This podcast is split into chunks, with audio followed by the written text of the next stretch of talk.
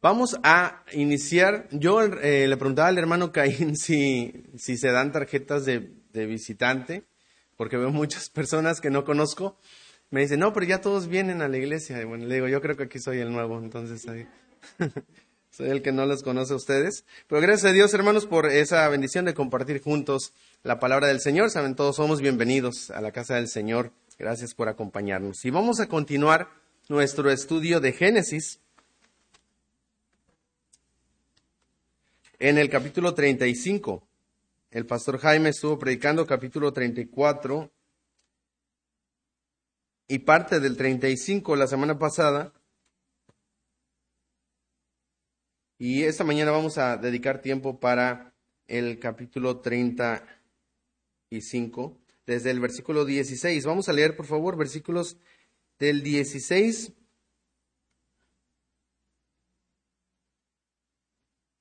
al 21.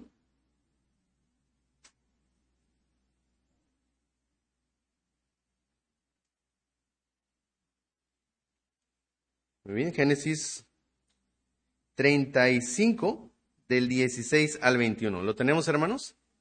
Amén. Lo leemos juntos, dice así la palabra de nuestro Dios.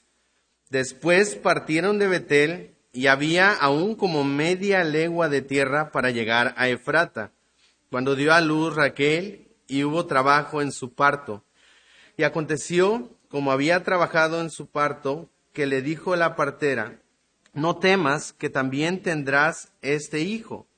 Y aconteció que al salirse el alma, pues murió, llamó su nombre Benoni, mas su padre lo llamó Benjamín. Así murió Raquel y fue sepultada en el camino de Efrata, la cual es Belén, y levantó Jacob un pilar sobre su sepultura. Esa es señal de la sepultura de Raquel hasta hoy. Y salió Israel y plantó su tienda más allá de Migdal Edar. Eh, hermanos, ya hemos orado. Vamos a, a, iniciar con esta, con esta enseñanza en capítulo 35. En nuestro pasaje continúa, o bueno, sigue la trama de lo que vimos la semana pasada, esta escena en Betel, cuando Jacob ya va regresando a la tierra prometida, eh, después de que él durante diez años había olvidado la promesa que le había hecho a Dios, de, de que él sería su Dios. Y a pesar de que él había dicho que sería su único Dios, había ídolos, ídolos en su familia que debía dejar. Y Dios lo llevó a través de eh, varias circunstancias familiares. En capítulo 34 esta situación con sus hijos, la deshonra de Dina, la venganza de Simeón y Leví. Y bueno, le llevó a una situación, como mencionaba el pastor, entre la espada y la pared para eh, ayudar a, Jacob a ver eh, las cosas que debía cambiar. Entonces, eh, al principio del capítulo 35 vemos que sacan a los ídolos, ¿verdad? Los quitan de, de en medio de ellos y estudiamos que llegan a Betel, donde Jacob restaura su comunión con, con, con Dios. Betel siempre representa eh, una, un lugar donde estar cerca de Dios, de hecho se llama casa de Dios. Entonces siempre va, va, ese movimiento hacia esa zona geográfica, la tierra prometida Betel, hacia la casa de Dios, él va a tener un encuentro ahí siempre. Es un lugar donde él sabe, va a volver a Dios y va a encontrar a Dios. Él sabe a dónde ir y él toma la decisión correcta. Restaura su comunión con Dios. El Señor reafirma su promesa y cambia su nombre a Israel, poniendo las bases para la formación de la nación israelita. Hermanos, y en el marco de estos eventos eh, muy eh, gozosos de celebración, purificación, restauración con Dios, vamos a ver ahora que comienza una serie de tragedias que nos preparan para lo que, para lo que va a venir. Ah, una serie de, de situaciones en, en la vida de Jacob. Estas situaciones, al igual que lo que sucedió con Dina y sus hijos, eh, reflejaban una falta de liderazgo de Jacob, una falta de liderazgo familiar en su hogar. Pero al mismo tiempo sería una manera nuevamente de mostrar la fidelidad de Dios a su pacto y sus promesas a pesar de las fallas y las debilidades de su liderazgo y de su familia. Entonces Dios iba a mostrar su fidelidad y a venir nuevamente circunstancias difíciles a la vida de Jacob. Y, hasta este punto parece que el pues el patriarca no, no ha descansado, casi es, le han pasado una tras otra, ¿verdad? Pareciera que vez tras vez tiene que enfrentar circunstancias que lo llevan a momentos de tensión donde él debe de desarrollar esa confianza, aprender a confiar y depender del Señor. Hermanos, y es que así es la vida cristiana, así es la, el camino de, del Señor, a la vida del creyente. Vamos a enfrentar, hermano, lucha tras lucha, porque el Señor quiere ayudarnos a recordar que nuestra esperanza no puede venir de este mundo. Vienen problema tras problema y casi salimos de uno y viene otro. Porque lo único que tenemos seguro eh, viviendo en este mundo caído es aflicción, dolor y muerte. Tu esperanza no puede venir de este mundo. Tu esperanza debe venir de Cristo. Por esa razón Jesús dijo, en el mundo tendréis ¿qué? aflicción. Él, no prometió una vida de prosperidad, de bienestar y de riqueza y de salud. No, no, nunca prometió eso. Él lo que prometió, él después de decir esas palabras en el mundo tendré esa aflicción que dijo, pero confiad, yo he vencido al mundo. E, él nos llama, hermanos, a vivir una vida de fe y es la clase de fe que él quiere desarrollar en, en el patriarca Jacob la clase de fe que Dios quiere desarrollar en nosotros. En medio de las aflicciones, de las crisis, de los desastres, de la pandemia, en medio de todo, Él quiere desarrollar nuestra fe. Debemos recordar que todo lo que vemos y conocemos es pasajero y debemos vivir como extranjeros y peregrinos sobre la tierra. De hecho, vamos a ir a, un pasaje que vamos con el que vamos a terminar.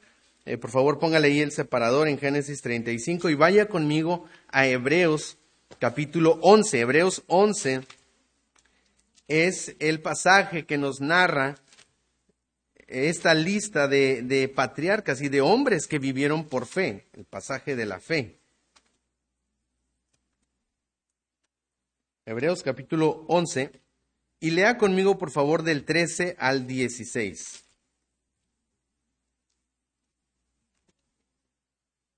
Hebreos 11, del 13 al 16. ¿Lo tenemos, hermanos? Leemos juntos, dice así. Conforme a la fe, murieron todos estos sin haber recibido lo prometido, sino mirándolo de lejos y creyéndolo y saludándolo y confesando que eran extranjeros y peregrinos sobre la tierra, porque los que esto dicen claramente dan a entender que buscan una patria. Pues si hubiesen estado pensando en aquella de donde salieron, ciertamente tenían tiempo de volver, pero anhelaban una mejor, esto es, celestial, por lo cual Dios no se avergüenza de llamarse Dios de ellos, porque les ha preparado una ciudad. Puede ver cómo el creyente tiene una patria y no es en esta tierra tiene una nacionalidad nueva, que es con el Señor. Y, los hombres de fe caminan con la vista puesta, no en esta patria, sino en la celestial. Y, es, y, es, la clase de fe que Dios va a desarrollar en Jacob y que quiere en, desarrollar en nosotros a través de esas tragedias que el patriarca va a enfrentar. Dios va a enseñarle que Él es fiel a su pacto y sus promesas a pesar del pecado y las fallas humanas. Hermanos, y muchos de nosotros en, esta pandemia hemos enfrentado de manera más cercana quizá la pérdida de algún ser querido eh, y el dolor, ¿verdad?, por la partida de alguien que amábamos. Eh, nosotros eh, no tuvimos la pérdida de un familiar, de un tío y de el hermano César, que nosotros apreciábamos mucho. Y, y fue algo muy cercano. Normalmente no en mi familia, eh, en nuestro núcleo familiar, no habíamos eh, experimentado una, una muerte tan cercana. Quizá algunos ya lo habían hecho, ¿verdad? Pero es un momento de dolor, hermanos, donde alguien que amamos parte con el Señor.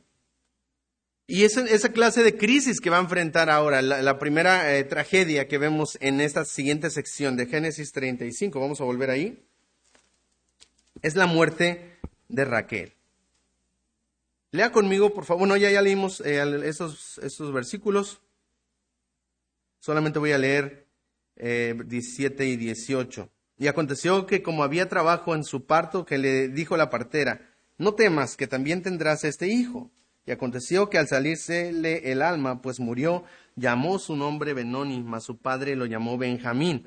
Así murió Raquel y fue sepultada en el camino de Frata, la cual es Belén. Estoy en versículo 20. Y levantó Jacob un pilar sobre su sepultura. Esta es la señal de la sepultura de Raquel hasta el día de hoy. Recordemos que Raquel es la esposa a la que Jacob ama. Y se ve su amor, ¿verdad? Al levantar este pilar. Normalmente las, lo enterraban, ¿verdad? Algún muerto y ya. Pero había, esto era como un monumento, un recordatorio de su amada Raquel. Es aquella de la que se enamoró a primera vista. Es aquella por la que trabajó 14 años y le parecieron como pocos días porque la amaba. Ahora, mientras Jacob se dirige a la tierra que Dios le ha prometido, a la tierra de Canaán, ahora eh, sucede algo, eh, se sucede esta, esta tragedia. Antes de llegar a Belén, su esposa, a la que tanto amaba y por la que tanto trabajó, muere. Pero la tragedia no es simplemente el hecho de que muera. La tragedia no es el qué, sino el cómo. ¿Cómo muere Raquel? ¿Cuáles son sus circunstancias y qué está pasando en su corazón? cuando muere. eso es la verdadera tragedia en la vida de, Raquel. Y vamos a, retomar un poquito lo que ha pasado con Raquel y, qué hay en su corazón. En Génesis 31, 19 se nos dice, lo leo, no, no tienen que ir ahí. Dice, pero Labán había ido a trasquilar sus ovejas y Raquel hurtó los ídolos de su padre. Todo este tiempo ella había tenido los ídolos de su, de su papá, ídolos, dioses falsos, estatuillas probablemente, que, que no agradaban a Dios. Hasta que el Señor le mostró a Jacob que debían quitarlos y debían sacarlos. Eh, de eso lo vimos en, la primera parte del capítulo 35, específicamente versículos 2 y 4. Dice, entonces Jacob dijo a su familia, a todos los que con él estaban, quitad los dioses ajenos que hay entre vosotros y limpiaos y mudad vuestros vestidos. Versículo 4. Así dieron a Jacob todos los dioses ajenos que había en poder de ellos y los arcillos que estaban en sus orejas y Jacob los escondió debajo de una encina que estaba junto a Siquem. Hubo una purificación y entre ellos salió el ídolo que Raquel pues había hurtado a su padre. Sin embargo, a pesar de que Raquel había dado su ídolo, su estatuilla, todavía tenía ídolos en su corazón, que aún en la hora de su muerte no había dejado. Y esa es la tragedia. Que, Jacob había reconocido que su ídolo, ¿verdad? Eh, él había reconocido su idolatría y había este, hecho un cambio en su vida. Lo vimos ahí en Betel pero Raquel aún no. Todavía tenía ídolos en su corazón. Mire lo que dice Génesis. Quiero que me diga cuál es el ídolo de Raquel. Génesis capítulo 30, versículo 1. Dice, viendo Raquel que no daba hijos a Jacob, tuvo envidia de su hermana y decía a Jacob, dame hijos o si no, ¿qué? Me muero. Quiero un hijo. Dame hijos o me muero. No puedo vivir si no tengo un hijo. Génesis 30, versículos 22 al 24.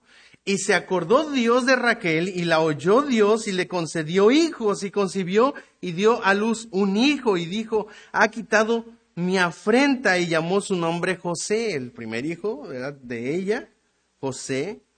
Y dio gracias a Dios, ¿verdad? Y glorificó a Dios, ¿no? ¿Sabe cómo termina el versículo? Dio a su hijo diciendo, añádame Jehová otro hijo. Espérate, te acaba Dios de cumplir esa petición que tenías tan especial y no, no estás satisfecha con ello.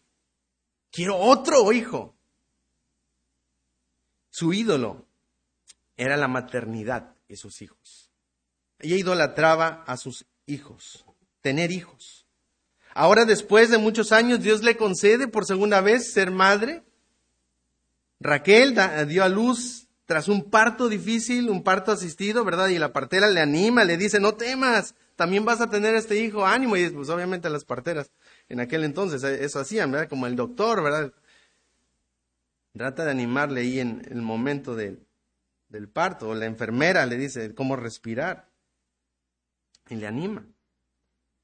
Hermanos, y con el último, bueno, tiene un trágico desenlace, y con el último aliento que le queda de vida, Raquel expresa una palabra que revela lo que estaba en su corazón, que revela lo que realmente ella estaba idolatrando. Con su último aliento, mire lo que dice, y aconteció al salirse el alma, pues murió, llamó su nombre Benoni. Benoni. Fue la última palabra que ella pudo decir al ver que el niño había nacido y morir. La palabra, la palabra Benoni es la palabra hebrea que significa hijo de mi aflicción o hijo de mi dolor. Antes de eso, Raquel había visto a su primer hijo como un motivo de gozo, como un motivo de, de celebración de alegría, pero no solo eso, sino que lo veía como un símbolo de victoria en la competencia con su hermana. Estaban compitiendo por los hijos. ¿Se acuerda que hasta le compró las mandrágoras, verdad? Y rentó al marido. Situación un poco extraña, cultural también. Veía a sus hijos como símbolos de victoria y de competencia contra su hermana. Había idolatrado tanto la maternidad que ahora lo único que le había dejado, su ídolo, ¿sabe qué era? Dolor y aflicción. Benoni. Benoni. Y eso puede suceder, hermanos, con cada ídolo en nuestro corazón. Puede que dejemos, si usted pasó del catolicismo, ¿verdad?, al cristianismo, puede que quitó las imágenes, pero hay ídolos que son más difíciles de quitar, son más difíciles de descolgar, que se aferran a nuestro corazón caído. Cada cosa que está tomando el lugar más importante de Dios en nuestras vidas, cada cosa que toma nuestro tiempo, nuestro esfuerzo, nuestro dinero, ya sea la comodidad, el placer sexual, el entretenimiento, las relaciones amorosas, ya sea el dinero o cualquier otra cosa, cada cosa que tome el lugar de Dios en nuestro corazón es un ídolo. Y al final, lo único que te va a dejar tu ídolo va a ser vacío y dolor. Porque hemos sido creados para algo mayor. Porque hemos sido creados, hermanos, para encontrar nuestro gozo y nuestro placer, no en este mundo, sino en Dios y su gloria.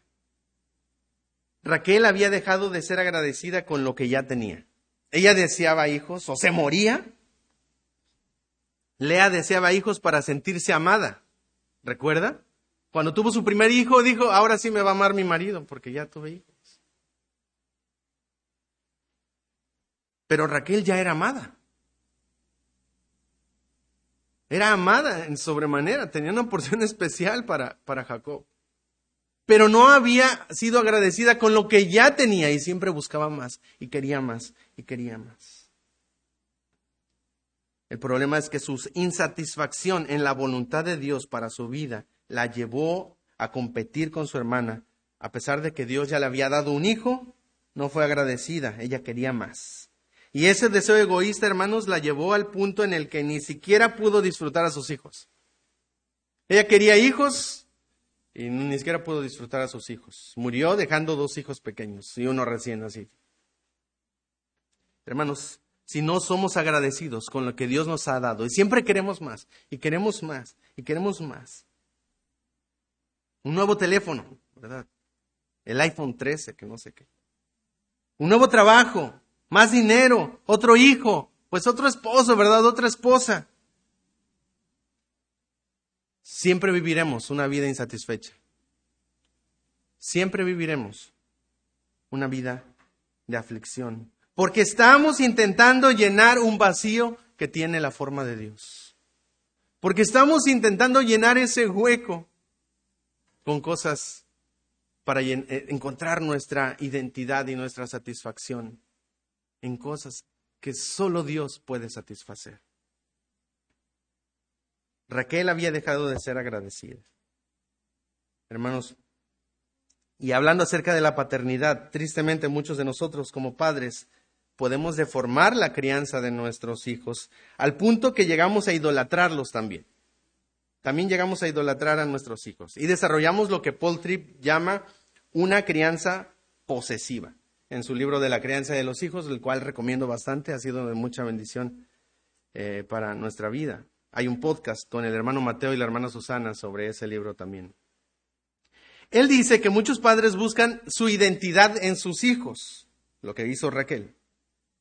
Piensan que su trabajo es hacer que sus hijos lleguen a ser algo en la vida.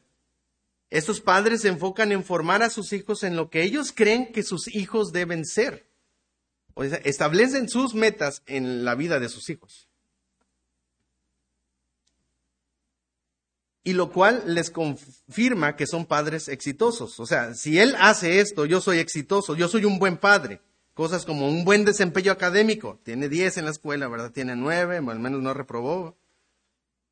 Logros deportivos, habilidades musicales, éxito social, se convierten en los medidores de una crianza exitosa. O sea, si el padre logra que su hijo haga estas cosas, es un padre exitoso, es un padre, es un buen padre, buena madre.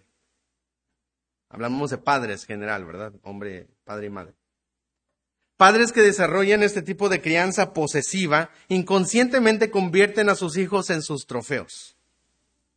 Quieren ser capaces de presumir a sus hijos en público para obtener la admiración de las personas que los rodean. Los hijos bajo esta autoridad viven frustrados y cansados de llevar la pesada carga de la reputación de sus padres. Y cuando los hijos fallan o tienen comportamientos malos, son el objeto de la ira y el enojo de los padres que están más preocupados por cuidar su propia imagen o el, del qué dirán que lo que realmente está en el corazón de sus hijos. Y muchas veces como Raquel tenemos este sentido de competitividad egoísta, ¿verdad? Mi hijo hace esto, mi hijo ha logrado esto, mira mi hijo, y lo publicamos en Facebook para que todos lo vean, porque es nuestro trofeo, nos da identidad, nos da gozo, es nuestro ídolo. Sin embargo, ya seas padre o madre, tu identidad no debe estar en tus hijos, sino en Jesús. Tu trabajo no es cambiar a tus hijos, es representar a Cristo y el Evangelio a ellos. No se trata de alcanzar tus metas, sino de cumplir los propósitos que Dios tiene para tu hijo y para tu vida, que es glorificarlo a Él. Somos llamados para su gloria, no para la tuya. Somos llamados para la gloria de Dios. Raquel estaba tan centrada en lo que quería, que al final el idolatrar la maternidad de esa forma solo le había traído aflicción. En ese momento, hermanos, Jacob interviene. Mire lo que dice. Y aconteció que al salirse el alma, pues murió, llamó eh, su nombre Benoni, más su padre lo llamó Benjamín. Un cambio muy sutil en la forma hebrea de la palabra, que pasó de ser hijo de mi aflicción a hijo de mi diestra. Muy diferente al significado. Hijo de mi diestra. Hermanos, Sin embargo, también es triste ver que Jacob interviene demasiado tarde. Él no había ministrado el corazón de su esposa, no le había ayudado a identificar sus ídolos, no le había ayudado a confiar en el Señor, no le había eh, eh, ministrado para ayudarla a descansar en la voluntad de Dios. En saber que si Dios le había dado un hijo, era su voluntad y, aprender a estar contentos con ello. Déjame decirte que las fallas en tus hijos y tu esposa son un reflejo de tus fallas como líder y como esposo. No estoy diciendo que tú y yo tenemos la culpa, porque cada quien toma sus propias decisiones, sino que son un reflejo de nuestra falta de liderazgo espiritual. Las luchas que mi esposa tiene, o que mi hijo tiene, o las actitudes, ¿verdad? Son un reflejo de mi liderazgo espiritual en mi hogar. Y estoy hablando a los hombres. Una de las luchas más grandes que Jacob tuvo fue con sus hijos. Vimos esto con Simeón y Leví en el capítulo anterior, capítulo 34, donde sucede todo este desastre, ¿verdad? De matanzas y venganza y violación. Hermanos, pero más tarde mostraría un favoritismo. ¿Sabe hacia quién? ¿Alguien recuerda qué sigue en la historia de Génesis? José, hasta una túnica de colores, ¿verdad? Y Benjamín, ¿verdad? Que era así como también fue de sus favoritos. Sus dos hijos de su esposa, de la esposa a la que ella amaba, de su esposa favorita, llegaron a ser sus ídolos también. Jacob también iba a idolatrar a sus hijos, lo cual traería graves conflictos familiares. Y uno de esos conflictos, ¿verdad?, que vemos reflejado en este momento, en este pasaje, es en la siguiente sección. Vamos a pasar al capítulo 35 del 22 al 26. Eh, Rubén, el primogénito, es el protagonista de la segunda tragedia. La primera tragedia fue la muerte de Raquel. Nos refleja la idolatría de su corazón en idolatrar a sus, a, a sus hijos. La segunda tragedia es la idolatría, ¿verdad? Bueno, no, es idolatría, perdón. Es el pecado de Rubén. Mire lo que dice, lea conmigo del 22 al 26. Aconteció que cuando moraba Israel en aquella tierra, fue Rubén y durmió con Bila, la concubina de su padre, lo cual llegó a saber Israel. Ahora bien, los hijos de Israel fueron doce. Los hijos de Lea, Rubén el primogénito de Jacob, Simeón, Leví, Judá, Isaacar y Zabulón. Los hijos de Raquel, José y Benjamín. Los hijos de Bila, sierva de Raquel, Dan y Neftalí. Y los hijos de Silpa, sierva de Lea, Gad y Aser. Estos fueron los hijos de Jacob que le nacieron, en Padan Aram. Muy bien. Un versículo, hermanos, y nos dice una tragedia bien grande en la familia de Jacob. Su primogénito, Rubén, fue y durmió, ¿verdad? y no necesariamente que simplemente se acostaron, se durmieron. Se acostaron, se acostó con la, con la concubina de su padre. Hermanos, la venganza despiadada de Simeón y Leví contra Amor y Siquem y la conducta inmoral de Rubén en esta sección son indicadores de la falta de un juicio moral. O sea, ellos viven, están mal, están bien mal los hijos de Jacob. Falta de juicio moral y espiritual de sus hijos. Y este pecado, hermano, sería condenado fuertemente en la ley mosaica. Más adelante, cuando se establece la ley de Moisés, Levítico 27:20 dice, maldito el que se acostare con la mujer de su padre, por cuanto descubrió la desnudez, el regazo de su padre, y dirá todo el pueblo, amén. Sería fuertemente sancionado. Más tarde encontramos en la iglesia de Corinto algo similar en Primera los Corintios, capítulo 5, versículo 1, dice, de cierto se oye que hay entre vosotros fornicación, y tal fornicación cual ni aún se nombra entre, entre los gentiles, tanto que alguno tiene la mujer de su padre. La acción de Rubén, hermanos, representa un pecado grave a los ojos de Dios. Pero aparte del, del problema moral que, es, que eso implica para Rubén y en su relación con su padre, eh, en el sistema eh, patriarcal, lo que él hace, hermanos, es un reclamo político de autoridad. Él está intentando usurpar el lugar de su padre como el que tiene la autoridad en el clan, en, la tribu, ¿verdad? En el grupo étnico. Hermanos, él está intentando usurpar el derecho como jefe de, del clan. Es similar, hermanos, a lo que sucedió con, el, con Absalón, el hijo de, David, y las concubinas del rey David. Al tomarlas, él se estaba proponiendo y se estaba apoderando de la posición como rey. Mire lo que dice 2 de Samuel 16, 22. Entonces pusieron para Absalón una tienda sobre el terrado y se allegó Absalón a las concubinas de su padre ante los ojos de todo Israel. Está diciendo, yo aquí soy el que manda. Y esa es la actitud que está tomando el primogénito. Rubén. Él está diciendo, tú, tú, yo soy aquí el que va a tener la autoridad, no tú. Hermanos, pero lo que más nos llama la atención es la manera en la que Jacob reacciona ante esta situación tan desagradable. ¿Cómo reacciona Jacob? ¿Qué hace Jacob? Versículo 22. ¿Alguien puede descubrirlo? ¿Qué hace Jacob?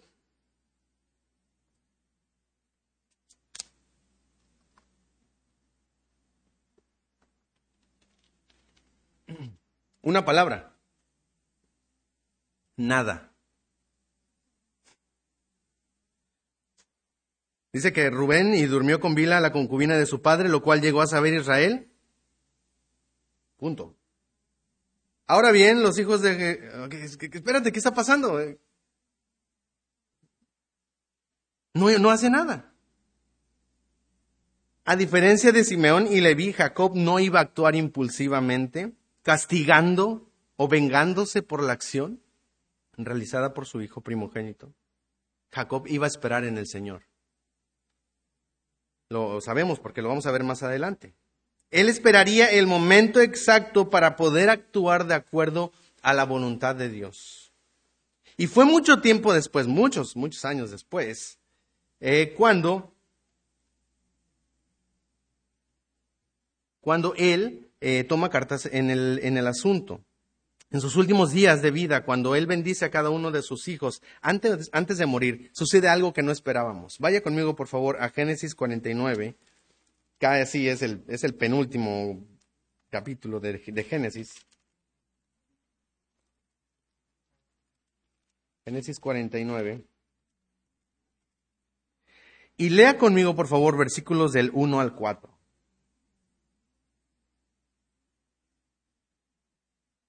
Va a ser, ya, ya está por morir Jacob, ya está anciano y va a dar la bendición a sus hijos. Lea conmigo del 1 al 4. Dice así, y llamó Jacob a sus hijos y dijo, juntaos y os declararé lo que os ha de acontecer en los días venideros. Juntaos y oíd, hijos de Jacob, y escuchad a vuestro padre Israel. Rubén, tú eres mi primogénito, mi fortaleza y el principio de mi vigor principal en dignidad, principal en poder, impetuoso como las aguas, no serás el principal, por cuanto subiste al lecho de tu padre, entonces te envileciste subiendo a mi estrado. Él está diciendo, mi primogénito, mi fuerza, pero sabes que no vas a ser el primogénito ya. No serás el principal. Hermanos, el pecado como cualquier otro, tarde o temprano, tiene sus consecuencias. El hijo mayor debía haber recibido dos porciones de la herencia. Doble porción de la herencia. O sea, si usted tiene dos hijos y les va a heredar algo, al hijo mayor se le da el doble. Y no solamente doble porción de la herencia, sino, sino un doble honor, la posición del líder sobre su pueblo. O sea, tú vas a tener la autoridad sobre todos los demás. Pero Rubén perdió este honor especial y Jacob no podía bendecir a alguien que había cometido tal perversidad. Y al igual que Esaú, hermanos, que quien vendió su primogenitura por un plato de, de guiso rojo, ¿verdad? Algunos vendemos nuestra dieta por un plato de pozole. Rubén había cambiado su primogenitura y en lugar de honor por un momento de placer. El pecado, hermanos, muchas veces nos lleva a actuar de una manera irracional. No tiene sentido simplemente por un momento de placer. Enfrentar consecuencias. Enfrentar un embarazo no deseado. Enfrentar hábitos, ser esclavos de hábitos pecaminosos. Incluso algunos vicios, drogas,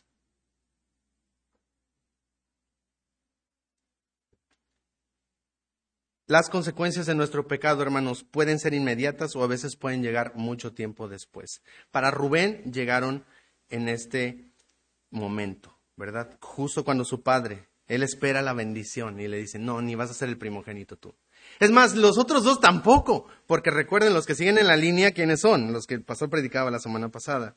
Simeón y Leví, dice, versículo 5, Simeón y Leví son hermanos, armas de iniquidad sus armas, en su consejo no, no entre mi alma ni mi espíritu se junta en su compañía, porque en su furor mataron hombres y en su temeridad, dice, desjarritaron toros. Maldito su furor que fue fiero y su ira que fue dura. Yo los apartaré en Jacob y los esparciré en Israel. Wow, parece que estas bendiciones son maldiciones para sus hijos. ¿Y quién recibiría la línea que continuaría con la promesa del Mesías? Judá, te alabarán tus hermanos, tu mano en la cerviz de tus enemigos, los hijos de tu padre se inclinarán a ti, cachorro de león de Judá. Y versículo 10 da una promesa futura a su hijo Judá, no será quitado el cetro de Judá, ni el legislador de entre sus pies, hasta que venga Silo, y a, él se congregarán los pueblos. Una promesa de la venida del Mesías, no a través del primogénito, ni del segundo, ni del tercero, a través del cuarto. Hermanos, esto nos muestra cómo estaba la situación familiar en casa con Jacob. Hermanos, cuando cometemos un pecado podemos pensar que no pasa nada, que quizá nadie se dio cuenta, pero el pecado tarde o temprano tiene consecuencias. Si no es en esta vida, es en la venidera. Dice 2 Corintios 5:10, porque es necesario que todos nosotros comparezcamos ante el tribunal de Cristo para que demos, para que cada uno reciba según lo que haya hecho mientras estaba en el cuerpo, sea bueno o sea malo. Va a haber un juicio. Y vamos a enfrentar al juez justo que no se le escapa nada. Pero la esperanza del creyente es que Cristo tomó las consecuencias de nuestro pecado. Cristo tomó las consecuencias de nuestro pecado y las colgó en la cruz. Primera de Pedro 2.24, quien llevó él mismo nuestros pecados en su cuerpo sobre el madero, para que nosotros, dice, estando muertos al pecado, vivamos a la justicia y por cuya herida fuisteis sanados. Él llevó las consecuencias de tu pecado. Y solo hay dos opciones. O vas a aceptar el sacrificio que Cristo hizo, por ti en la cruz, o vas a enfrentar tú mismo las consecuencias de ese pecado en el trono, en el juicio de Dios.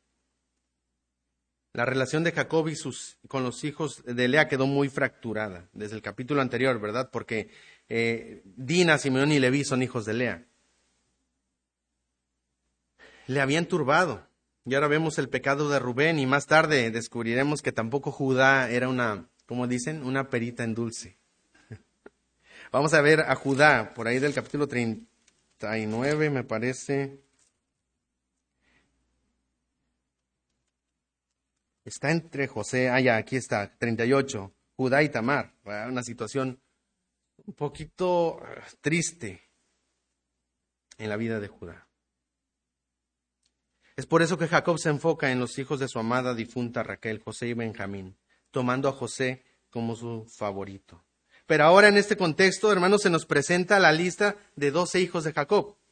Y no sé si a usted no le parece, le parece extraño, o a mí sí, me puse a pensar qué fue, qué hace esta lista aquí, después de decir que Rubén se durmió con Bila y los llegó a saber Israel, pero en ese momento no hizo nada, esperó en el Señor, y, dice después, y ahora bien, los hijos de Israel son estos, y se nos da la lista de los, de los doce hijos de Israel. ¿Por qué es interesante que esa lista aparezca justo ahora? Porque de esta familia disfuncional, fracturada, herida, Dios formaría las doce tribus de Israel. Las doce tribus que llegarían a convertirse en una gran nación. Pero este privilegio, hermanos, no, sería porque ellos fueran muy buenos, sino porque Dios es muy bueno. De hecho, era ni Judá, quien sería el que continuaría la línea mesiánica. Hermanos, el punto aquí es la fidelidad de Dios a su pacto a pesar de la infidelidad del hombre. Hermanos, Dios iba a formar la nación de Israel a través de los doce, de los doce tribus y a pesar de los doce. Hermanos, Dios puede transformar y restaurar tu vida. De hecho, ellos van a pasar un proceso de, de restauración. Al final de Génesis, hermanos, encontramos una escena muy bonita de perdón y de restauración con José. Y realmente pensaríamos, pues el que sigue la línea sería José, porque José era el favorito y José mira cómo Dios lo usó. José simplemente fue usado para salvar a los doce y salvar a Judá para continuar la línea del Mesías, pero esa ya es otra predicación. Hermanos, Dios puede restaurar. Dios restauró a esos doce y lo vamos a ver al final de Génesis, no ahora. Dios puede transformar tu vida, puede usarte a pesar de tu pecado. Puede usarte a pesar de tu pasado. Él quiere hacerte un instrumento útil para su gloria. Hermanos, esto es lo que hemos visto con Jacob. Fue un engañador, un mentiroso, pero Dios lo transformó hasta ser Israel, Pero todo comenzó cuando él tuvo un encuentro real con Dios en Betel, cuando Dios fue su Dios y él aprendió a confiar en el Señor. Ahí comienza tu restauración, cuando tú vuelvas a Dios, cuando tú busques verdaderamente a Dios. Y este pasaje termina con una tercera tragedia, la muerte de Raquel, el pecado de Rubén, y en tercer lugar vamos a ver ahí al final del capítulo la muerte de Isaac. Léalo conmigo, por favor, 27 al 29. Lo leemos, dice así. Después vino Jacob a Isaac su padre, a Mamre, a la ciudad de Arba, que es Hebrón, donde habitaron Abraham e Isaac. Y, fueron los días de Isaac ciento ochenta años, y exhaló Isaac el espíritu, y murió y fue recogido a su pueblo, viejo y lleno de días, y lo sepultaron Esaú y Jacob, sus hijos. Mientras algunas relaciones en la vida de Jacob se deterioraban, otras relaciones se fortalecían. Y podemos ver a Jacob y su hermano Esaú, que en algún tiempo se querían matar. Ahora se unen para acompañar a su padre al final de sus días, a la hora de su muerte. Este hecho, hermanos, demuestra una completa y continua reconciliación entre Esaú y Jacob. Y lo que ellos hicieron, hermanos, fue ir a ver a su padre no cuando les dijeron ya se va a morir. O sea, ellos estuvieron ahí por un buen tiempo, acompañándolo hasta que el Señor se lo llevara a su presencia. Hermanos, podemos ver ahora una completa reconciliación entre Saúl y Jacob, quienes aún después de la muerte de su padre repartieron su, la herencia. Eh, vemos a Esaú reconociendo a Jacob como el primogénito legítimo, ¿verdad?, de parte de Dios. Y de hecho, después de que se apartaron, eh, después de que terminó esto, de que su padre falleció, ellos se apartaron pacíficamente. Mire lo que dice capítulo 36, versículo 6 y 7. Dice, porque los... y Esaú tomó sus mujeres, sus hijos y sus hijas y todas las personas de su casa y sus ganados y todas las bestias y todo cuanto había adquirido en la tierra de Canaán y se fue a otra tierra, separándose de Jacob su hermano. Él decide, mire, irnos por la paz y estamos tranquilos, ¿verdad? Nos vamos. Porque los bienes de ellos eran muchos y no podían habitar juntos, ni la tierra en donde moraban los podía sostener a causa de sus ganados. Entonces, vemos que ellos terminan bien como hermanos, ¿verdad? a pesar de toda la historia triste que habíamos visto. El resumen que se hace de la condición de la vida de Israel, de, la vida de Isaac, perdón, nos habla de una vida próspera y completa, una vida bendecida versículo 29, y exhaló Isaac el espíritu, y murió y fue recogido a su pueblo, viejo, lleno de días, y lo sepultaron Esaú y Jacob, sus hijos. Una vida, verdad, que eh, había sido pues eh, bendecida por el Señor, aún hasta el último momento. Y el relato, hermanos, parece simple. El relato dice, pues bueno, ¿qué, qué podemos sacar de aquí? Pero cuando empecé a leer todo lo que sigue, el capítulo siguiente, de hecho, eh, algo muy importante eh, eh, es que Isaac es el hijo de la promesa. Y Jacob ha sido confirmado como el heredero de la promesa. Lo que Moisés hace al escribir esta pequeña porción de esta historia es introducir a los siguientes capítulos, en donde resumen, ¿verdad? Es un resumen de la historia familiar de Jacob y después de Esaú, lo que le llaman los teólogos el Toledot. Simplemente son las genealogías, ¿verdad? Y viendo las genealogías, de los que son de la línea del Mesías y de los que no son. Entonces, hermanos, eh, lo hace este Moisés, quien está escribiendo este libro, para enfatizar la continuación del pacto de Dios a través de Jacob, a pesar de las fallas de Jacob y a pesar de su familia y los pecados de sus hijos. Dios es fiel a sus promesas y continuaría su pacto en ellos. Y capítulo 36, vamos a verlo solamente así en panorama, porque es una eh, lista de nombres, pero comienza dando una explicación de la genealogía de Saúl. Lo que está diciendo es, mira, aquí están Jacob y Esaú, ¿verdad? De estos dos, vamos a ver cómo es la familia de Esaú y después vamos a ver la familia de Jacob. Pero vamos a ver por dónde va a seguir la línea de la promesa que Dios había dado a Abraham. Entonces vemos, comenzamos con Esaú Y mira lo que hace él en los primeros versículos del 36. Dice, estas son las, generaciones de Saúl, el cual es Edom. Esaú tomó sus mujeres de las hijas de dónde? De Canaán. Mujeres que Dios les había dicho a los israelitas que no debían tomar. Dios les había prohibido. Y así como Dios había cambiado el nombre de Jacob a Israel, se nos menciona muchas veces en este capítulo que Dios le cambió el nombre a Esaú o se le cambió el nombre. De hecho, lo menciona desde antes, pero eh, aquí nos reafirma que Esaú ahora es ¿quién? Edom. Versículo 1. Eh, estas son las generaciones de Esaú, el cual es Edom. Versículo 8. Y Esaú habitó en el monte de Seir. Esaú es Edom. Versículo 19. Dice, estos pues son los hijos de Esaú y sus jefes. Él es Edom, así como que para que quede bien claro, ¿verdad? Versículo 43. De Magdiel e Iram, estos fueron los jefes de Edom según sus moradas en la tierra de su posesión. Edom es el mismo Esaú, padre de los edomitas. ¿Por qué esta repetición? ¿Por qué enfatizar tanto que en la genealogía de Esaú, Esaú es Edom? Pues, hermanos, eh, cuando nos ponemos a pensar en el impacto que esto tendría en los que están leyendo Génesis, en los primeros lectores de Génesis, a los que fue escrito. Moisés escribió esto y se está leyendo a la segunda generación de israelitas que salió esclavos de Egipto, que están por entrar en la tierra prometida. Edom, hermanos, sería un enemigo constante de Israel desde que salieron de Egipto. La primera batalla, ¿recuerda contra quién la enfrentaron? Cuando salieron de Egipto y estaban subiendo hacia la tierra de Canaán, le salió al encuentro una nación a enfrentarlos en una batalla bien dura. ¿Se acuerda quiénes eran? Los amalecitas. Los amalecitas. Ahora mire lo que dice versículo 12 del 36. Y Timná fue concubina de, de Elifaz, hijo de Saúl, y ella dio a luz a Amalek. De hecho, lo tenemos en 16, Coré, Gotam y Amalek. Esos son los jefes de Elifaz en la tierra de Edom. Los, es una tribu de Edom, quienes cuando venía el pueblo de Israel, le salieron al encuentro y querían matarlos.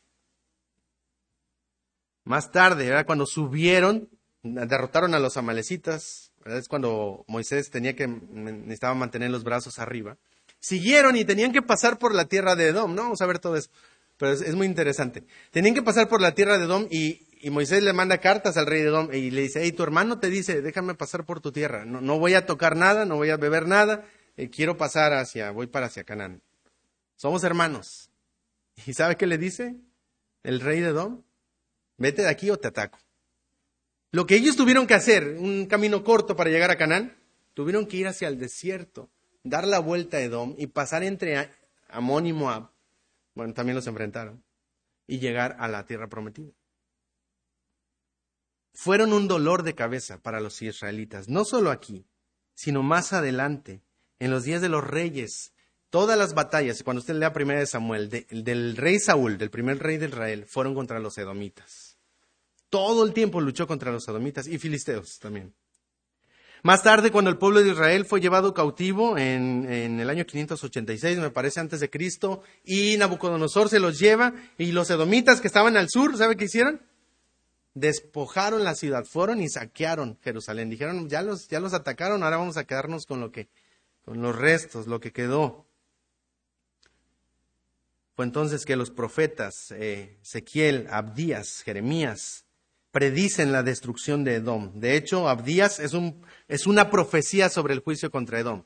O sea, es un libro para Edom. Según el historiador Josefo, los edomitas fueron derrotados por Judas Macabeo en el año 163 antes de Cristo hasta su completa desaparición en el año 70 después de Cristo con la destrucción del templo. La palabra de Dios se cumplió. Otra cosa interesante que encontramos en esta genealogía, no la vamos a leer toda, ¿verdad? Solo estamos viendo en panorama, es lo que vemos en el eh, versículo 31. Léalo conmigo, dice así. Y los reyes que reinaron en la tierra de Edom, antes que reinase rey sobre los hijos de Israel, fueron estos. Tal, tal, tal, tal, tal. Y va a dar la lista. ¿Por qué es interesante este comentario del, del autor? Porque después de los jueces los israelitas pidieron a Samuel, rey, danos un rey, pero ¿qué dijeron? Como tienen las demás naciones. ¿Y sabe quiénes eran sus vecinos? Edom. Amón y Moab, pero estaban al otro lado del río, un poquito más lejos, también tenían, también tenían reyes. Sus vecinos más cercanos al sur eran los edomitas, ellos ya tenían reyes. Ellos están intentando imitar y copiar las prácticas de las naciones paganas. Ellos rechazaron a Dios como su rey y Dios les dio a Saúl el primer rey de Israel. Ahora, es genealogía, ¿qué es lo más importante de esta genealogía? Les he dado algunos datos, solamente históricos y geográficos. Pero ¿qué es lo más interesante? Que la genealogía de Saúl constituye únicamente un capítulo, capítulo 36 y se acaba en versículo 43. Pero ¿cómo comienza el 37? Ahora vamos, es como si es, eh, eh, Moisés está diciendo, ok, mira, vamos a seguir las líneas. No es Esaú. Él está ya con su corazón con Canaán, tomó mujeres de Canaán. No. Te da la genealogía para comprobarlo. Vamos con Jacob. Habitó Jacob en la tierra donde había morado su padre, en la tierra de Canaán. Esta es la historia de la familia de Jacob. Dos puntos. ¿A dónde acaba la historia de la familia de Jacob? Hasta Génesis 50. Todo el Pentateuco es historia de la familia de Jacob. Hermanos, Dios está afirmando, no es a través de Saúl, es a través de Jacob. Y a pesar de las fallas, y a pesar de las crisis, y a pesar de los pecados, Dios seguiría siendo fiel a su pacto y a sus promesas. Él iba a hacer lo que había prometido en Jacob. Él iba a seguir con Jacob. Hermanos, muchas veces pueden venir tragedias a nuestra vida. Hemos visto tres, vimos tres aquí en la historia de, de Jacob. Nosotros también enfrentamos situaciones difíciles, una tras otra. Quizá alguna situación difícil o momento de crisis donde nos preguntamos, ¿qué está pasando? ¿Dónde está la fidelidad de Dios? Tal vez como Jacob hemos perdido a un ser amado en esta pandemia. Quizá la crisis ha llegado en los momentos eh, más, inesperados, en los resultados médicos, o aquella mujer que su esposo le ha abandonado, o un marido al que su esposa le ha engañado, un hijo que parece ser cada vez más rebelde. Hermanos, en esos momentos en los que son en los que Dios quiere desarrollar en nosotros nuestra fe. Realmente nuestra única esperanza se halla en confiar en la fidelidad de Dios a su palabra y en sus promesas. Mire lo que dice Primera de Pedro 1, 6 al 9. Dice, en lo cual os alegráis, aunque ahora por un poco de tiempo, si es necesario, tengáis que ser afligidos en diversas pruebas, para que sometida a prueba vuestra fe, mucho más preciosa que el oro, el cual, aunque perecedero, se prueba con fuego, se hallada en alabanza, gloria y honra cuando se ha manifestado Jesucristo, a quien amáis sin haberle visto, en quien creyendo, aunque ahora no lo veáis, os alegráis con gozo inefable y glorioso, obteniendo el fin de vuestra fe. Tu fe es probada, pero también tu fe tiene una meta, un fin, que es la salvación de vuestras almas. Primera de Pedro 4, 12 y 13. Amados, no os sorprendáis del fuego de prueba que os ha sobrevenido, como si alguna cosa extraña os aconteciese, sino gozaos por cuanto sois participantes de los padecimientos de Cristo, para que también en la revelación de su gloria os gocéis con grande gloria. Hermanos, si quisiera terminar con Hebreos 11, y vamos a dejar Génesis. Vaya por favor conmigo a Hebreos 11, porque se nos menciona Jacob. Y se nos menciona un acto de fe de Jacob. Hebreos capítulo 11, versículo 21.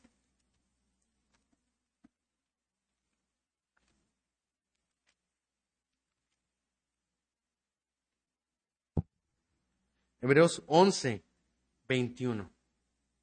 Léalo conmigo, por favor. Dice así.